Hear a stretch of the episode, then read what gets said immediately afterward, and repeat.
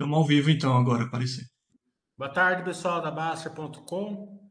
Estamos aqui na Twitch TV, no, no, canal da Baster. Estamos aqui mais uma vez com a Movida, uma empresa que ela é que tem uma governança muito forte com os seus investidores, pessoas físicas, é, sempre preocupada em dar é, é, contexto para vocês conseguirem ser acionistas de longo prazo, para quem quiser, obviamente né, acompanhar a empresa a longo prazo. Estamos aqui com o Bruno, que é diretor de RI, com a Camila, que é nossa grande amiga ali da Movida, é, também é do RI da Movida.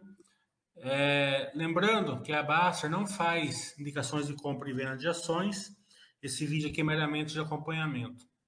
Também lembrando que eventuais guidances ou projeções ditas aqui nessa live não quer dizer que elas vão se concretizar, condições de mercado podem fazer com que elas não se concretizem.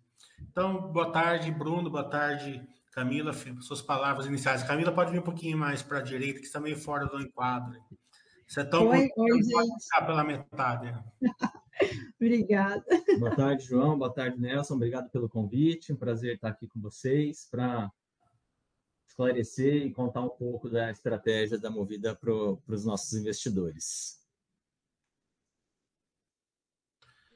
É, fazer um overview aí do primeiro trimestre, então, né? É os principais números, parte operacional, crescimento, né?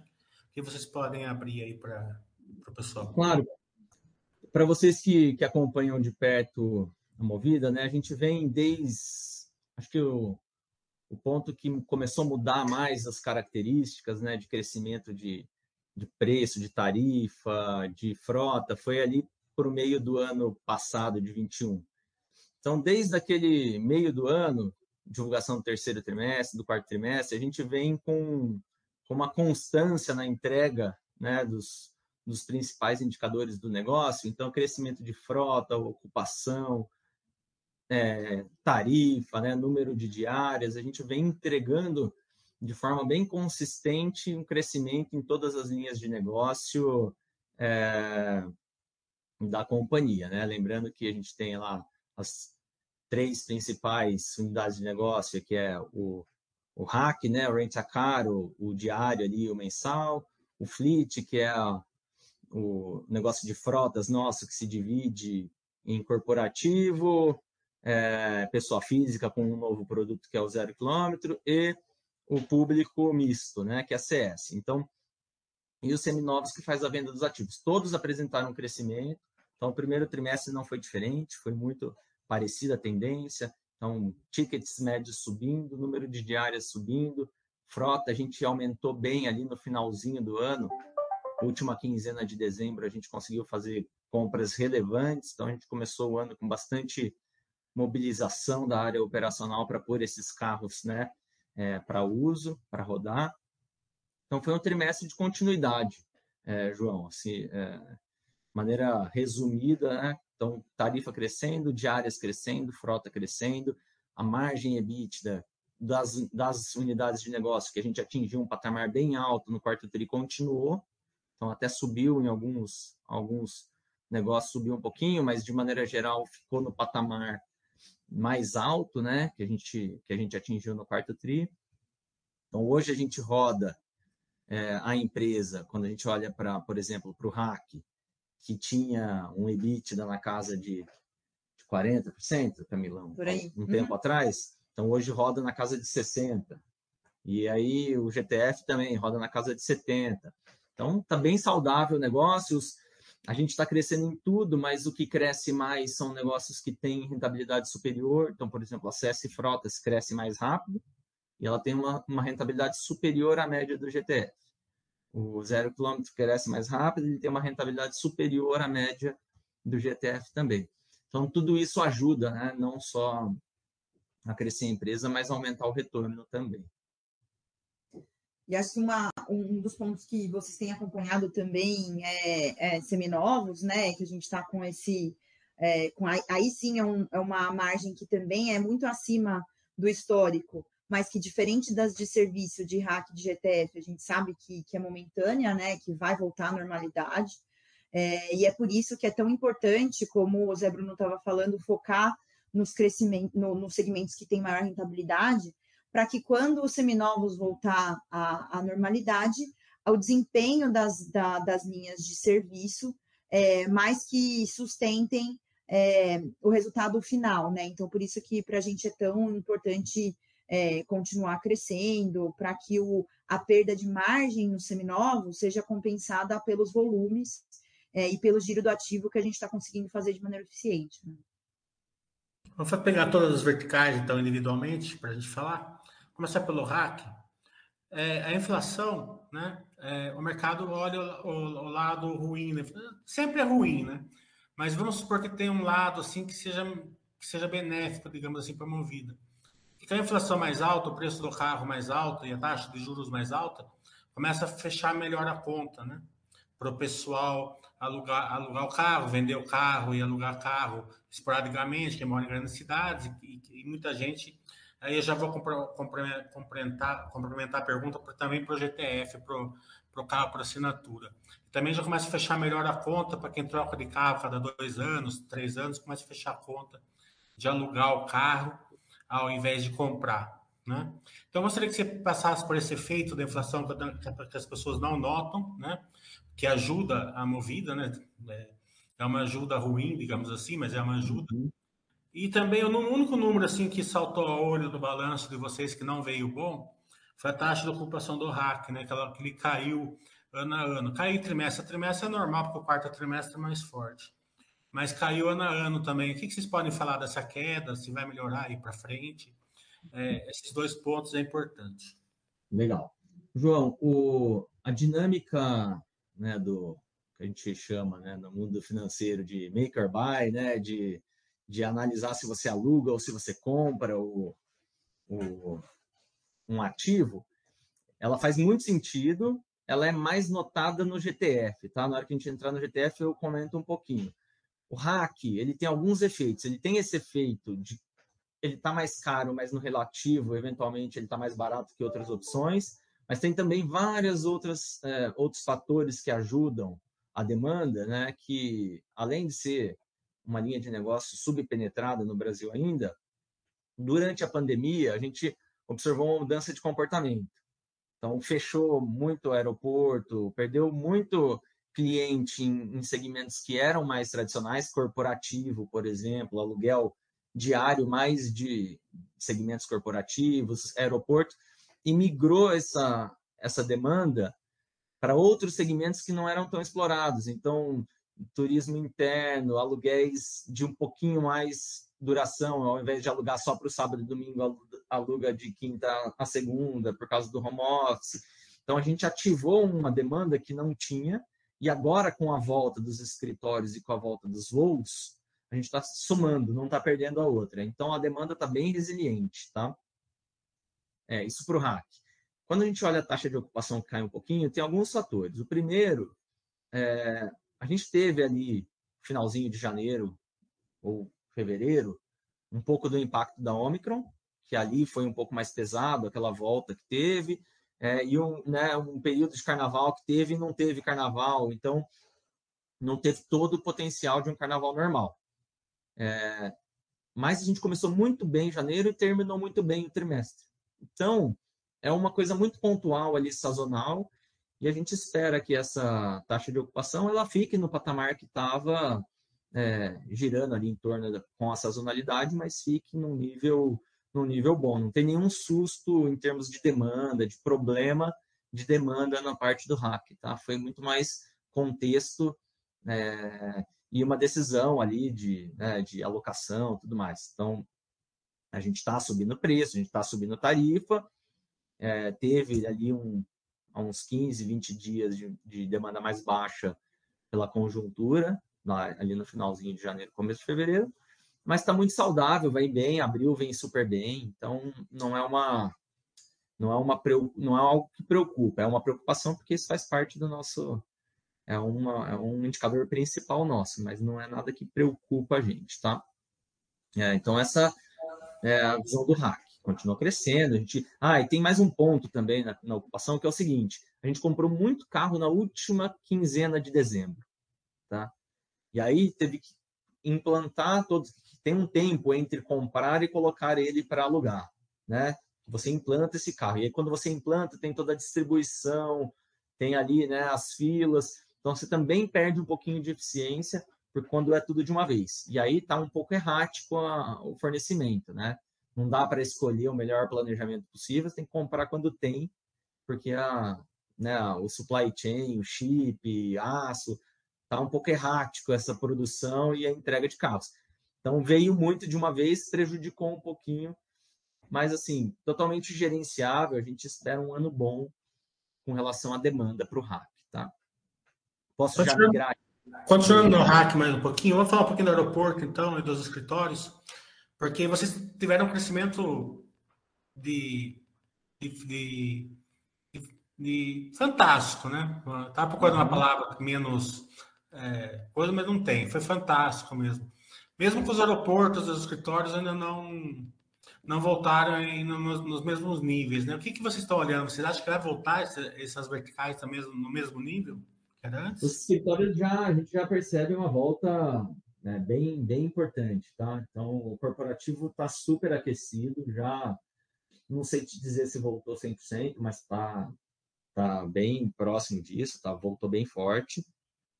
É, e o monitoramento que a gente faz de, de avião é que está voltando também, tá? Então, na própria ponta do avião, não só o nosso fluxo ali, né? Porque o nosso também tá, tá bom, porque também essas lojas são grandes e capta também outro tipo de, de público ali e tudo mais. Mas está voltando. Então, a perspectiva é boa em termos de demanda, tá? É, é cuidar para não perder aquela outra que a gente conquistou, porque essa está voltando e está favorecendo o, o negócio do hack.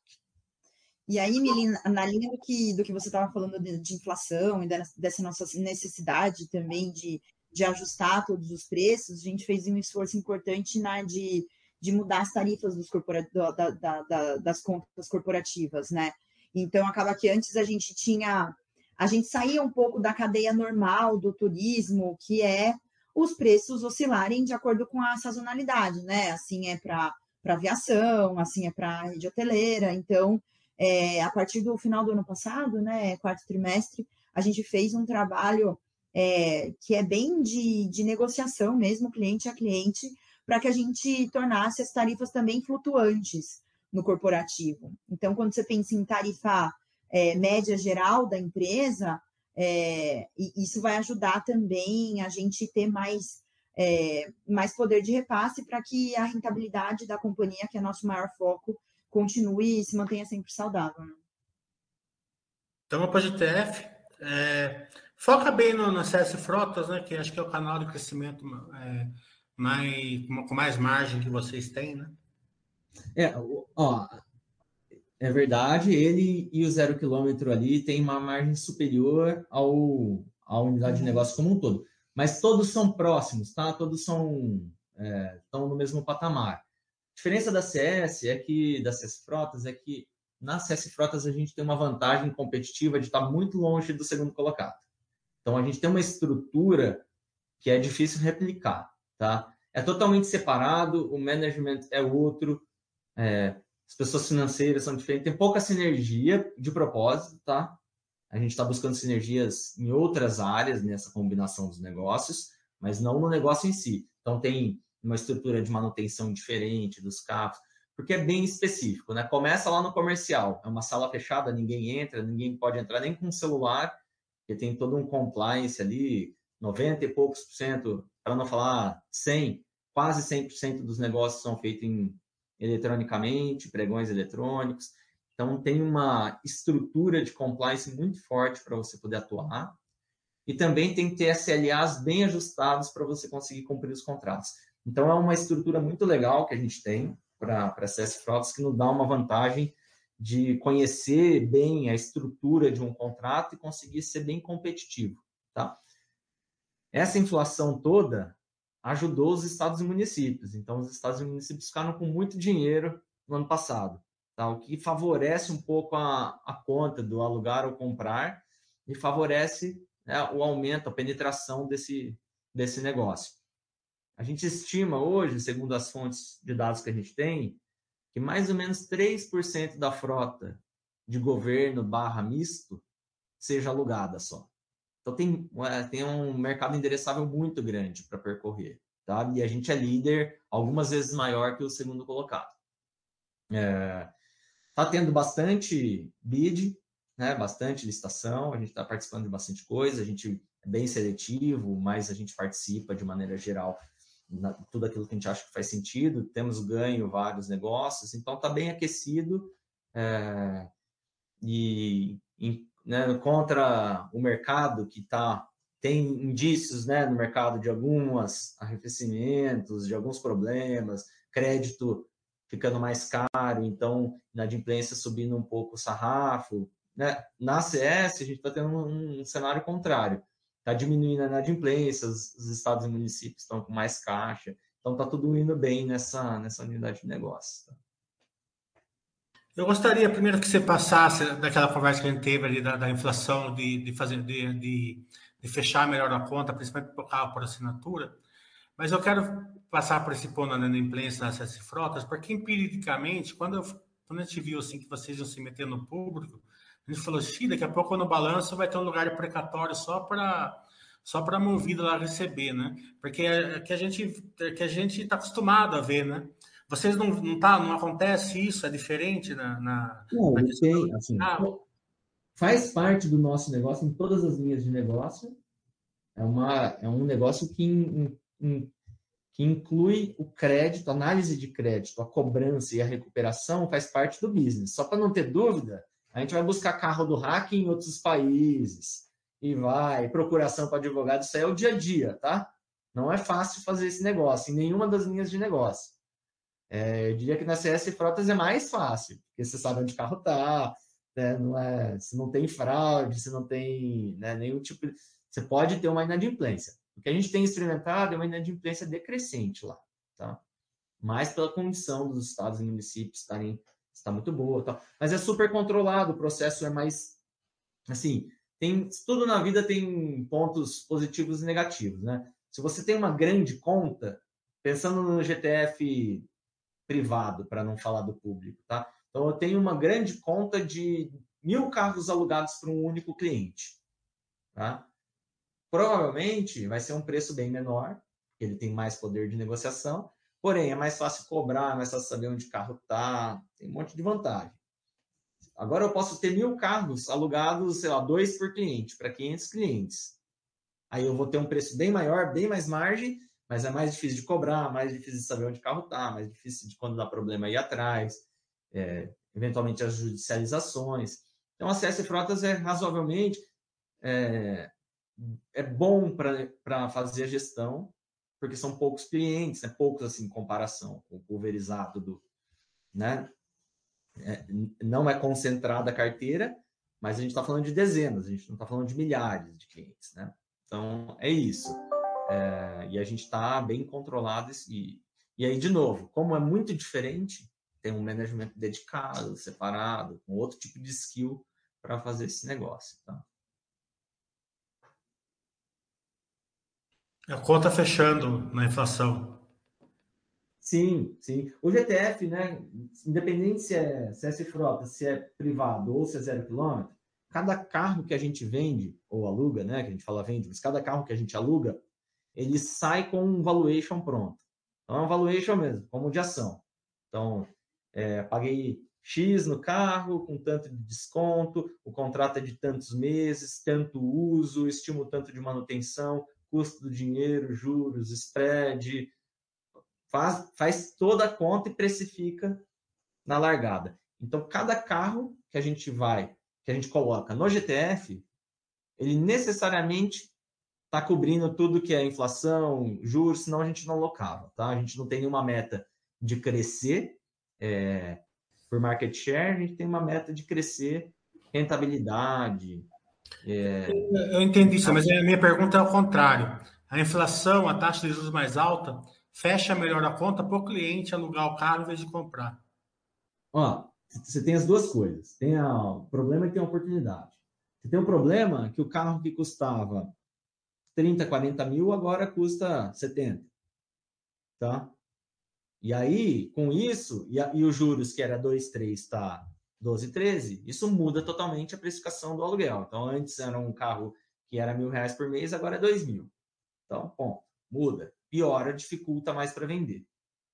Então, esse é o, o, lado negativo. O lado positivo é o que você falou. Quando você vai para a empresa ou o Estado ou qualquer outra coisa, com juros de 13%, ele não quer alocar o capital dele naquilo. Ele quer alocar no produto core dele. E aí você ganha é, atratividade na locação. Então você tem, você tem razão, tem a oportunidade, tem a dificuldade. No, no, no combinado dos dois, para o GTF, está mais fácil vender. Tá? Hoje está mais fácil vender do que colocar o carro em prática, porque aí eu tenho um problema do, do outro lado, é a falta de carro no mercado, né? Que a gente vem batalhando para com muito relacionamento com a indústria para garantir um recebimento acima do, dos concorrentes. A gente vem conseguindo, tá? Só para você ter uma ideia, João, a gente custava, costumava comprar, sei lá, 40%, 30% do, do é, na verdade, 70%, 60%, 70% do, de um peer de referência, do, ah, de um par de referência, hoje a gente está no mesmo tamanho, em vários momentos a gente é o que está comprando mais no mercado. Então, esse gap de escala a gente tirou totalmente esse ano, tá?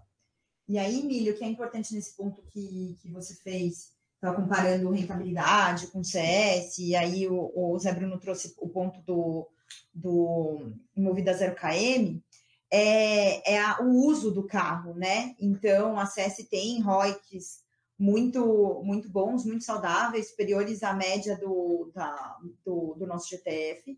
É, mas quando a gente vê o potencial que o 0KM tem, é, a gente ainda não tem massa crítica, né, para falar, ó, a rentabilidade dele é, é, X ou Y, porque os carros que os poucos carros que a gente começou a vender, né, ou seja, fechar o ciclo, eles ainda estão nesse mercado de seminovos que é fora da curva, né? Mas todas as contas que a gente tenta fazer para normalizar esse efeito, a gente vê que ainda é um, uma rentabilidade superior. Por quê, né? A gente tem a, renta, o, a receita que é acima do, do GTF, é, e acima a, a, entre o GTF ali e, e o rent a car. A gente tem os custos que são talvez até menores que o GTF, porque o carro roda menos, e a própria depreciação na hora da revenda, né? Então, o valor de revenda do carro é, é potencialmente muito maior. Então, por isso que quando você compara é, com a ACS Frotas, por exemplo, que é um ciclo mais longo, então tudo isso está na conta. Mas o, o, o, Movida 0KM ele também traz a escala, que é o que o, o Zé Bruno estava falando agora, que é tão importante para as montadoras, porque o ciclo é mais curto, então aumenta o nosso poder de barganha ali com, com, com as montadoras. Né? Então vamos falar dos seminovos agora. É... Vamos falar dessa normalização, porque eu, as primeiras reuniões que eu fiz com a Camila, com a Edmar, ainda quatro, cinco anos atrás, eu falo assim, mas Camila, Edmar, será que vocês vão conseguir entregar um EBITDA zero aí de seminovos, que seria ótimo, né? Ah, a gente vai tentar, tal, e daí era menos 4, ia para menos 3, ia para menos 2,5, agora está acima de 20, né? Então, eu não, eu não, eu não vou falar para vocês falar o quanto vai ser o normal, porque eu sei que seria um chute, né? Pode ser um chute, um bom chute, mas ainda assim um chute. Mas eu queria é, fazer um pensamento assim que o mercado acho que não está olhando. Vamos supor que vocês normalizam entre 10 e 13, acho que, eu acho, acho que é um número é, bem, bem factível. Né? Podem ser um pouco mais, um pouco menos, mas acho que é factível. Vocês conseguem é, normalizar na, na, nessa, mesma, nessa mesma receita, aumentando o volume? Ó, vamos de fato, é a, a, pergunta mais difícil que tem é essa. Porque, como é um ciclo totalmente atípico, acho que ninguém viveu ele. Então, ninguém tem uma clareza absoluta do que, que vai ser no, né, na normalização. Mas a gente, por estar num ecossistema onde a gente tem o transporte na JCL, a concessionária na Simpar, aqui o aluguel de carro movido, a gente está muito inserido nesse contexto, então a gente tem muitas pistas do que a gente entende que pode acontecer, tá? Nossa melhor visão, é... e aí tem um pouco de grupo, um pouco pessoal minha também, é que esse negócio, sim, primeiro ponto, vai passar, vai normalizar, tá? Então não é FIP crescendo todo mês, né? E comprar um carro e vender bem mais caro depois de dois anos não é o normal que você esperaria para esse negócio. Então, vai regularizar. Como que vai regularizar? Caindo muito o preço? A gente acha que não. A gente acha que é uma curva que vai encostando. Né? Não vai cair o preço, vai parar de subir e aí vai deteriorando a depreciação que é natural que se espera ter. Então, lá na frente, não sei te dizer se é seis meses, se é um ano, se é dois anos ou se é três, esse negócio regula. Tá? Hoje a gente está operando acima de 25 de margem, 26, 27. A gente operou dois, dois trimestres a 28 e esse trimestre caiu um pouquinho para 26, tá? A, bruta, que dá um EBITDA de 20, 21%. Agora, só considerar alguns pontos. Lá atrás, esse período que você falou, a gente veio de algumas oscilações em estratégia de depreciação dos ativos. Então, o que fez o, o, a margem do zero quilômetro no final ter alguns períodos negativos, alguma coisa assim. Não é isso que a gente vê para frente. Hoje a gente está muito mais maduro, muito mais regulado e mais importante que isso, com uma estrutura de despesa é, que vai ser diluída pelo novo volume de carro e pelo novo preço de carro. Então, quando a gente olha para frente, primeiro ponto é, vai ser positivo. Né? Espera-se que seja positivo, não mais aquele, aquele negativo. Onde que o mercado costumava rodar? Costumava rodar ali taxa média baixa, né? É, talvez você tenha mais história que eu, 3 a 5, 3 a 6, uma coisa assim, rodando em volta de 5%. Era isso que, por exemplo, a Localize, Unidas, já rodou lá atrás, tá? É, só que numa, num cenário de carro que custava muito mais barato, então se diluía muito menos despesa do que no cenário de carro atual. Então, acho que imaginar alguma coisa na estabilização de um dígito médio é, acho que seguro de pensar, tá? Não é um guidance, porque a gente não sabe de fato o que vai ser, mas é um cenário bastante factível de se imaginar. É, agora, a grande dificuldade de saber é quando isso chega. Né?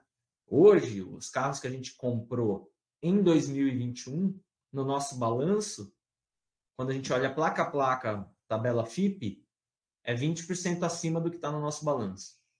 Então ainda tem uma margem gordura ali guardada no balanço, tá? E então seria uma margem que a gente venderia acima da média.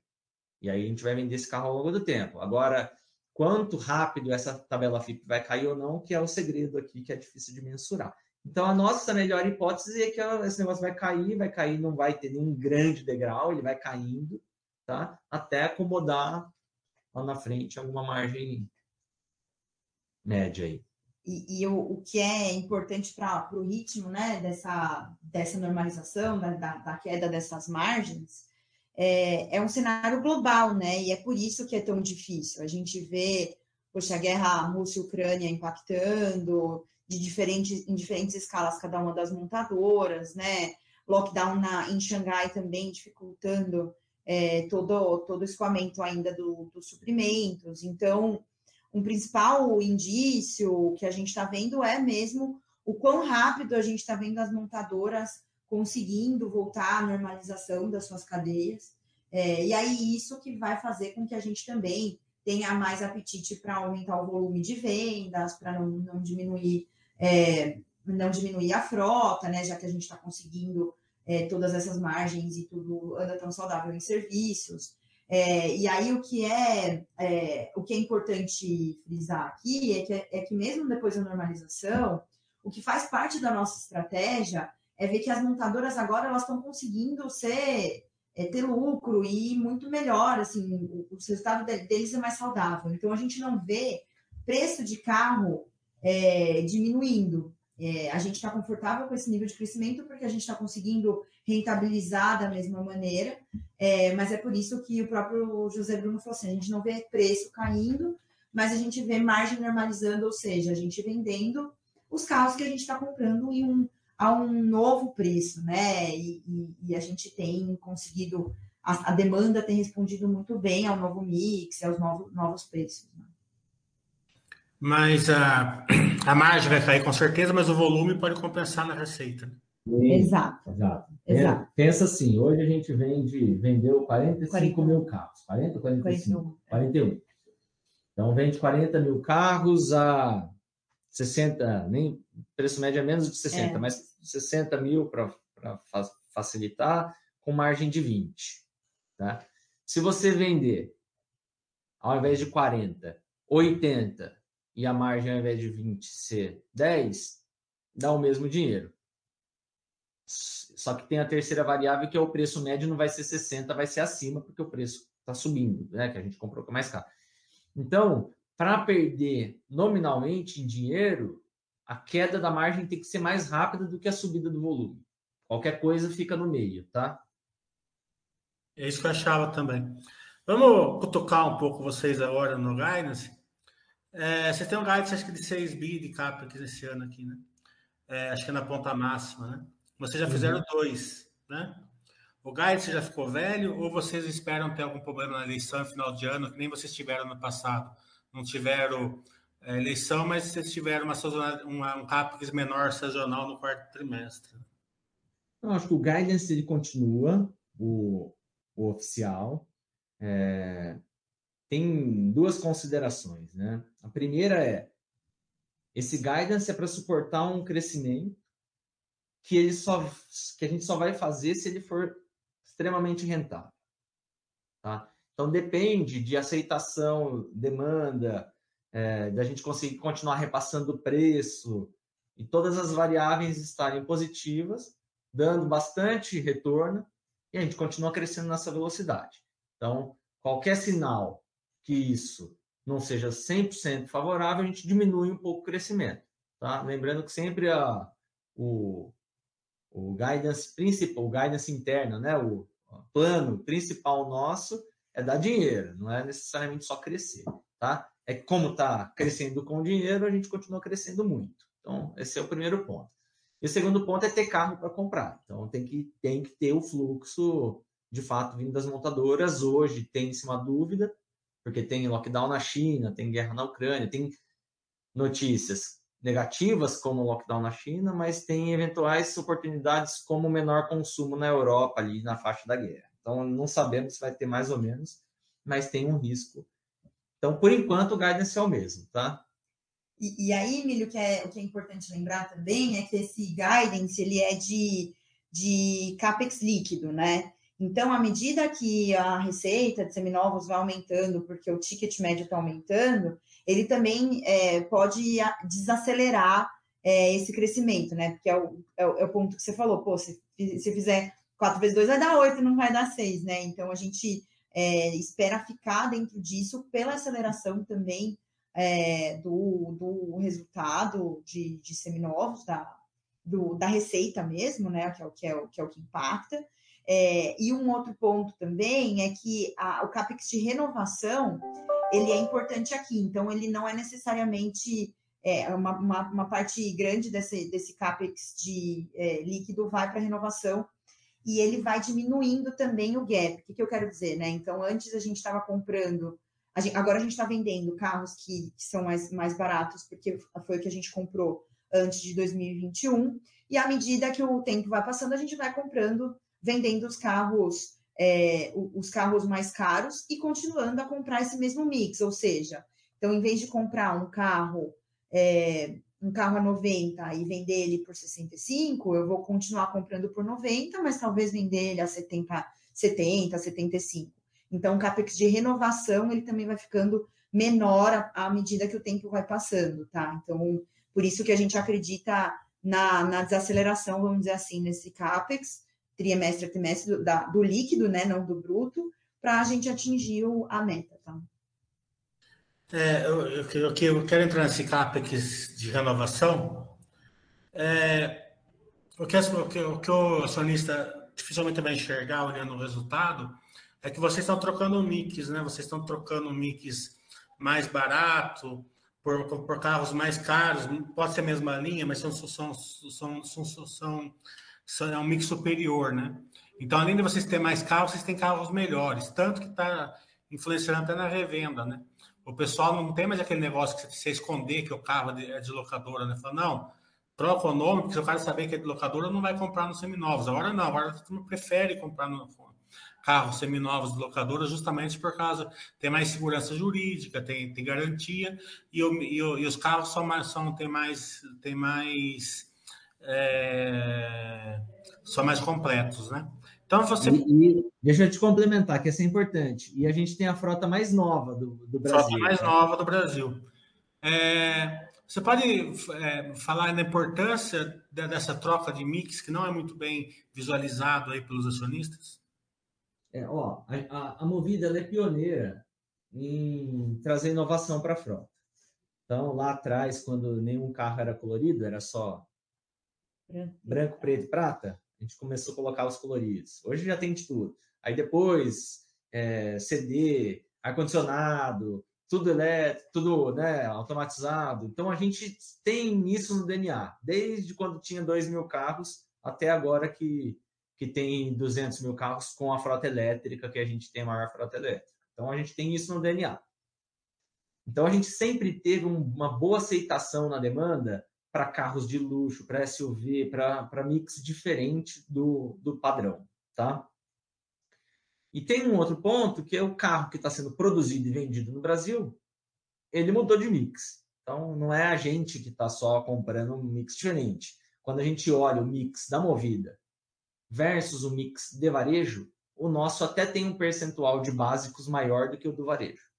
Tá? Então, se no varejo, por exemplo, é, é 40% é SUV, estou chutando, eu não lembro muito bem. O nosso é, por exemplo, 38, 37. Então, o nosso ainda, o, o do varejo é um pouquinho mais caro que o nosso, tá? O nosso reflete bastante o que tem para ser vendido. O grande ponto para a gente é a gente está comprando aquilo que tem para comprar, só que a gente tem cliente que demanda esse tipo de carro. Isso foi muito positivo para a gente nesse ciclo. Por quê? Porque a gente sempre teve esse perfil de trazer um carro diferente para a frota. Tá? Então agora a gente está no movimento de. Então a gente tem outros negócios, né? Por exemplo, a gente lançou o Movida Cargo, que é para clientes. A gente saiu né, bastante do Uber e entrou, está entrando no Movida Cargo, que tem como clientes, às vezes até a mesma pessoa, mas a pessoa que migrou lá de prestar serviço para o Uber e agora presta serviço para a Magalu na entrega ali do Last Mile, que já tem uma rota, tá? então a gente tem carro elétrico, furgãozinho elétrico. Então, então a gente vai né, inovando, trazendo, abrindo novas avenidas para estar tá sempre movimentando. Então, esse mix novo, com mais SUV, com... e não é muito premium, tá? É... Premium não é uma palavra boa, é mais SUV, tá? Não necessariamente é um SUV premium, pode ser uma SUV básica, SUV médio, uma SUV pequena. Está é... Tá sendo muito bem aceito, tá? No Hack, no GTF, a gente está conseguindo, a gente está conseguindo dar vazão relevante, aumentar todos os tickets. Agora, o desafio que a gente vem enfrentando, que a gente está sendo bem sucedido, é como é que você faz a revenda disso nas lojas. Isso né, é um dilema para as locadoras. No nosso caso, a gente tem uma estrutura de loja de seminovos, muitas vezes montadas em cima de terrenos que eram antes concessionárias, então lojas boas, com, né, com, com infraestrutura de uma loja de, de seminovos. Então, isso está favorecendo a gente também, a gente reformou, renovou todas as lojas, quase todas as lojas, se não for todas já. Se não foi todas, vai ser, né, é. esse ano, para preparar o ambiente para vender esse carro um pouco mais qualificado. Tá? Então, a gente está trabalhando nessa direção. Vamos para a pergunta da Rosa de Festa, então. Como que está a compra de carros? Como vocês estão vendo a falta de chip? Essas perguntas básicas que vocês estão cansados de responder, mas eu quero um pouco além disso daí, com a fusão aí da concorrência que teve no final do ano. Né? O mercado olhou assim de um lado, eu olho de outro, né? Eu olho a oportunidade. Vocês tinham três, vocês tinham dois concorrentes, agora tem um só, né? É, então, acredito que, a, que, as próprias montadoras não vão querer vender muito carro para outra, que vão ficar muito dependentes da outra. Então, acho que vai ficar mais fácil de vocês comprarem. Claro que pode ter algum problema é, periódico aí por causa desse, dessa falta de chip, da guerra e tal. É, mas acho que isso vai favorecer. Também favorece até a concorrência, porque eles tendem, a onde tinha duas lojas, ficar com uma, né, fazer sinergias e tal. Então, é, fale da falta de carro, se, se vocês estão tendo problemas de compra ou não, e também fa fala da, da, das oportunidades dessa, dessa sinergia. Porque do, do, da concorrência, em tudo o mercado, os analistas já falaram. Vamos falar das oportunidades dessa sinergia que se ocorreram, né? Ou vão ocorrer. Ó, na parte de compra de carros, não tem nada muito diferente do que a gente viveu ano passado. Então, ano passado a gente viveu o pico do problema, da falta de chip, toda aquela ruptura que teve, e a gente conseguiu entregar o nosso plano de negócios e comprar aquilo que a gente estava programado, tá? Tiveram algumas coisas que nos favoreceram, então quem trabalha muito tem muita sorte normalmente, então a gente tinha tem algumas coisas, por exemplo, um dos principais, uma das montadoras que é parceira histórica nossa, que a gente tem uma concentração bem acima da média na compra, que é a Hyundai, foi super bem. Então, não teve muito problema de fornecimento. Então, isso nos favoreceu. A Ford, que saiu, a gente não tinha praticamente exposição. Então, não prejudicou. Então, teve algumas coisas de estratégia corporativa é, que favoreceram a gente durante o ano a entregar o plano, né? A gente tem uma parceria super boa com a Stellantis, que cresceu bastante. Então, para esse ano, a gente imagina também, tá? nessa mesma lógica, que vai ser um ano bem errático ainda de suprimento, não vai ser nada como era no passado, que você escolhia exatamente a semana que queria receber, que naquela semana era mais eficiente, a implantação, então você conseguia ser mais eficiente em mix, em cor, em, em período, agora não, é mais ou menos do jeito que consegue entregar, tá? Mas estão conseguindo, entre é, épocas com mais e com menos, a gente vem conseguindo fazer o nosso plano de negócio, tá? Então, não tem muita novidade, é o que a gente acompanha aí de informação e de temperatura dos noticiários, né? Ainda existe o problema do chip, ainda existe o problema de container agora com os lockdowns, então sempre está no risco, mas por enquanto está entregando o plano, tá? É, com relação ao possíveis impactos da, da fusão, assim, eu não tenho muita informação diferente do que o mercado tem, tá? Então não consigo nem opinar muito sobre o, sobre o negócio deles. Para a gente, nossa, como a gente constrói o nosso relacionamento, são relacion, de, de fornecimento, são relacionamentos muito duradouros, com plano de negócio, com metas, né? Parcerias ganha-ganha.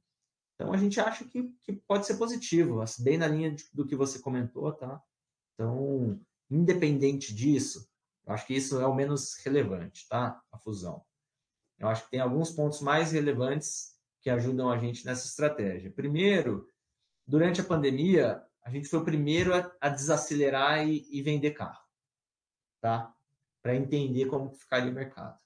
E aí isso deu para a gente a dianteira de ser o primeiro a recomprar e recompor e renovar a frota.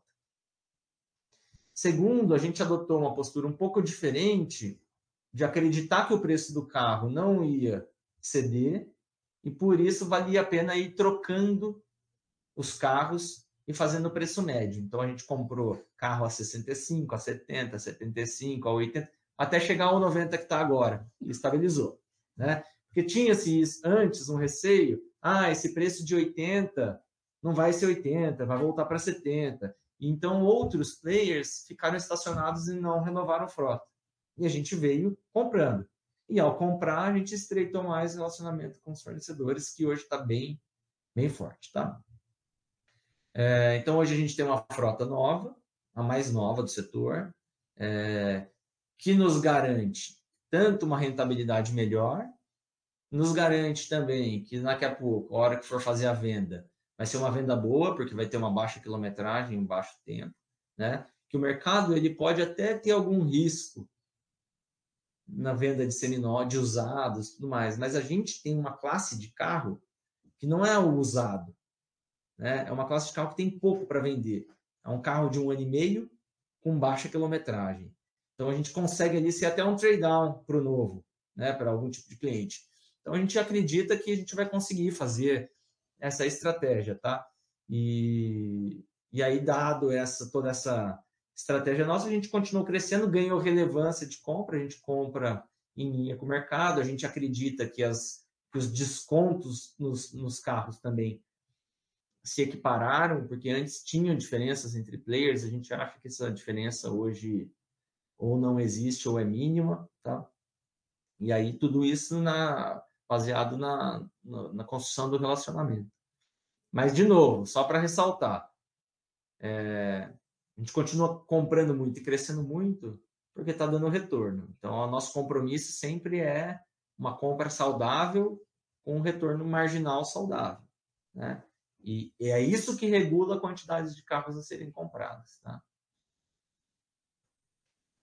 Um pouco de tesouraria, é... o resultado de vocês financeiro está em 15% sobre a receita e era 10% ano passado. Né?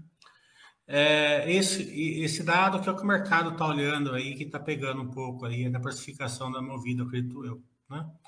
Mas, por outro lado, eu, eu sempre acho que vocês soltam o resultado atrasado, certo?